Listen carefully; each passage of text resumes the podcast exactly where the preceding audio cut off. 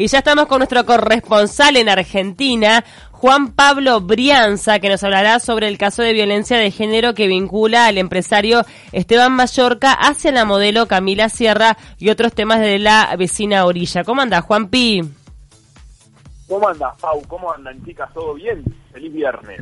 ¿Qué tal? Y te felicito al aire porque lo vi el viernes pasado, arriba de las tablas, haciendo un monólogo humorístico que la rompió. Ay, no lo vi, no lo vi, pero me contaron que fuiste brillante, Juanpi. Muy gracioso. qué lindo, qué lindo. Muchas gracias. Gracias, Cami, por haber ido y todos los chicos ahí que estuvieron, que estuvo este, Nico y Fede, la verdad, unos capos de, tarde o temprano que fueron a hacer el aguante. Y Gonza también que te acompañó. Exacto, él que me acompañó. Estuvo muy bueno. La verdad lo recontra disfruté y, se vienen más monólogos así a subir a hacer humor en, en Montevideo. Estás requerido entonces.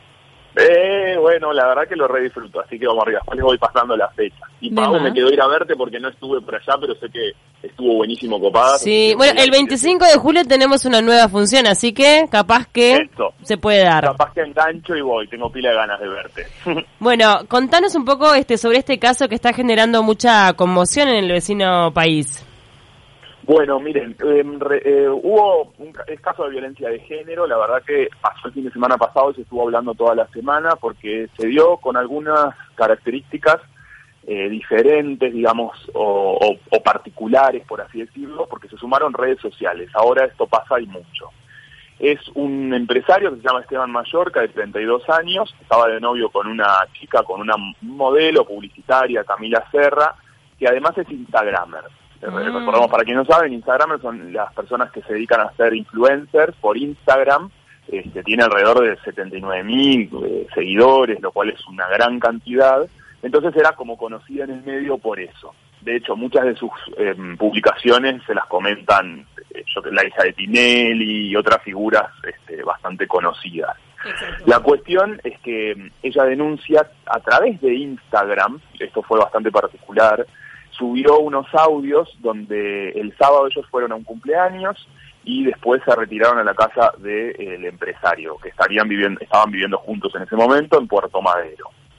Eh, parece ser que ahí la quiso, la maltrató, la golpeó, la quiso ahorcar y según el ¿Eh? relato de ella, la quiso matar. Por Dios.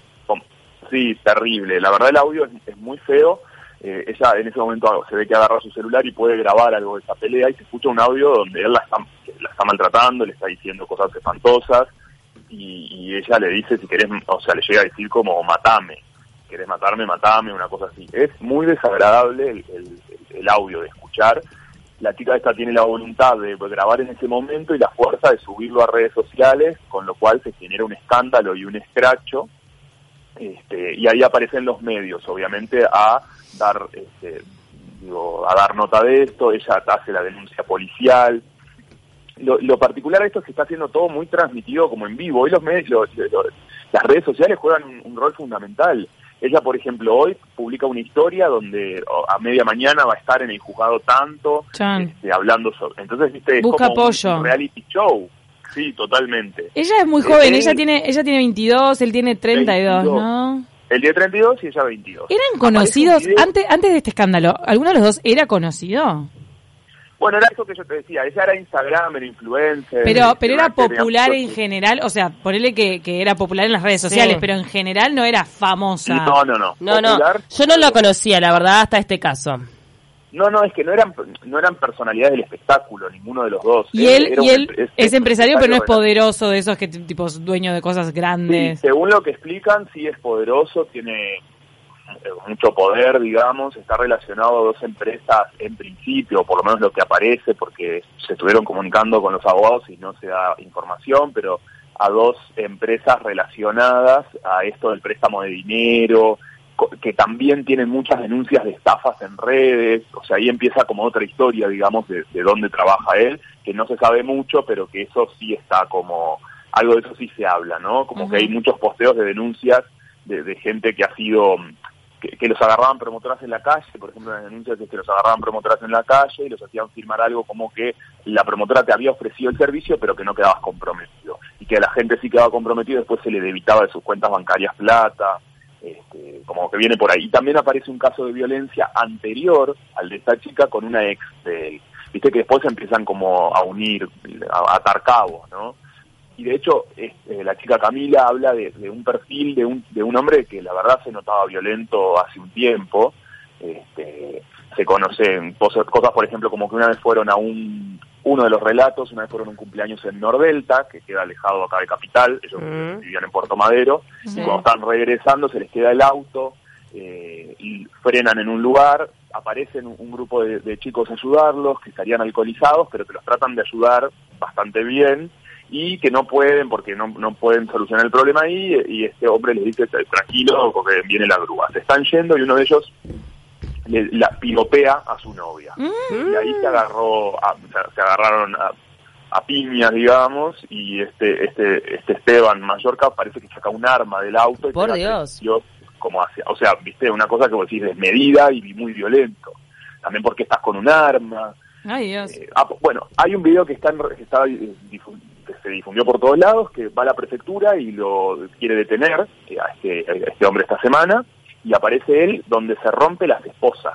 Es un tipo que se lo ve como que tiene evidentemente mucha fuerza y rompe las esposas, rompe una mesa de vidrio ahí en el hall, todo eso también está eh, viralizado, ¿viste? Entonces por eso digo que esto se torna como medio reality y, claro, va teniendo como muchas aristas y se hace un análisis muy minucioso de todas las cosas. Bueno, entonces ahora esto ya está en la justicia, tiene todo el morbo para hacer, para tener mucha repercusión porque bueno, es un caso de violencia de género tan difundido que, y también que corresponde a la alta, a una clase alta, gente de Puerto Madero, que se va para su country. Todo eso siempre, siempre eh, acapara mucha atención en Argentina. Sí, porque además se hacen muchas críticas de eso, porque se lo ve a la prefectura deteniéndolo en su casa. Eh, aclaro que este hombre ahora está libre y tiene una, de esas, este, ay, la pulsera, la tobillera. Tiene una tobillera, digamos, pero está libre. La chica salió en todos los medios diciendo que la va a matar este, llorando en cámara en absolutamente todos los programas.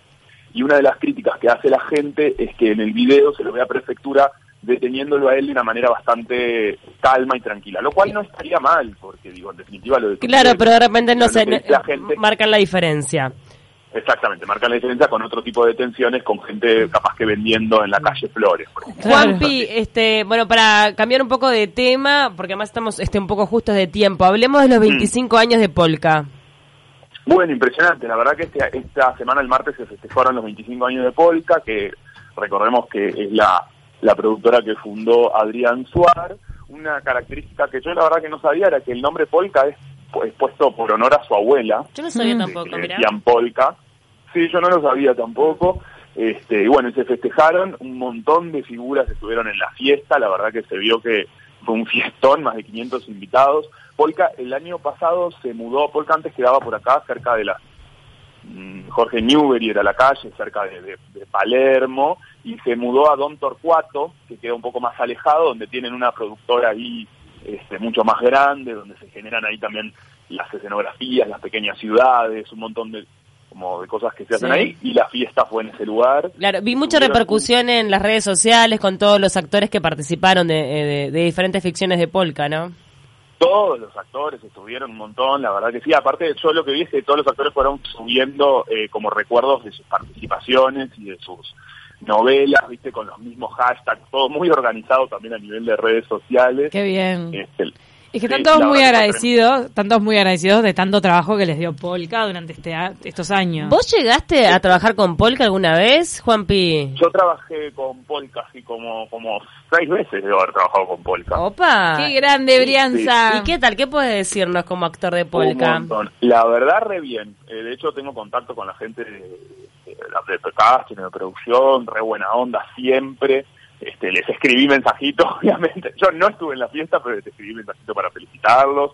Eh, la verdad, recontra bien, buenísimo siempre, todo reorganizado, eh, súper profesionales para trabajar, para pagar, eh, para todo. La verdad que yo re bien.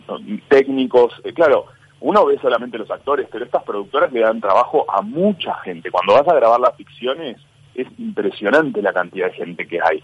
Eh, de técnicos, de productores, de postproducción. Es mucho, mucha cantidad de gente, es mucho trabajo. sí, mucho laburo que se también que se genera, ¿no? Está, es impresionante. Claro, parece que en estos 25 años de Polka se hicieron más de 51 series, o sea, imagínate la cantidad de gente que ha trabajado en eso. Está buenísimo. Este, y para nosotros los actores también que uno está iniciando y arrancando en un en un país que te den oportunidades está re bueno. O sea, a mí me llamaron para una y después te siguen llamando como para otras. En eso también han sido generosos.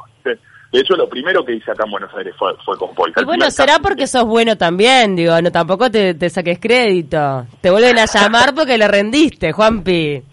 Claro, es verdad, uno tiene que ser, viste, ir y rendir, eso es verdad, totalmente. Claro. Vas y rendís, ahí cumplís. Claro. Juan Pablo, muchísimas gracias por este contacto. Si tenés algún pique para vacaciones de julio en Buenos Aires, porque mucha gente va a cruzar el charco, lo dejamos para el viernes que viene.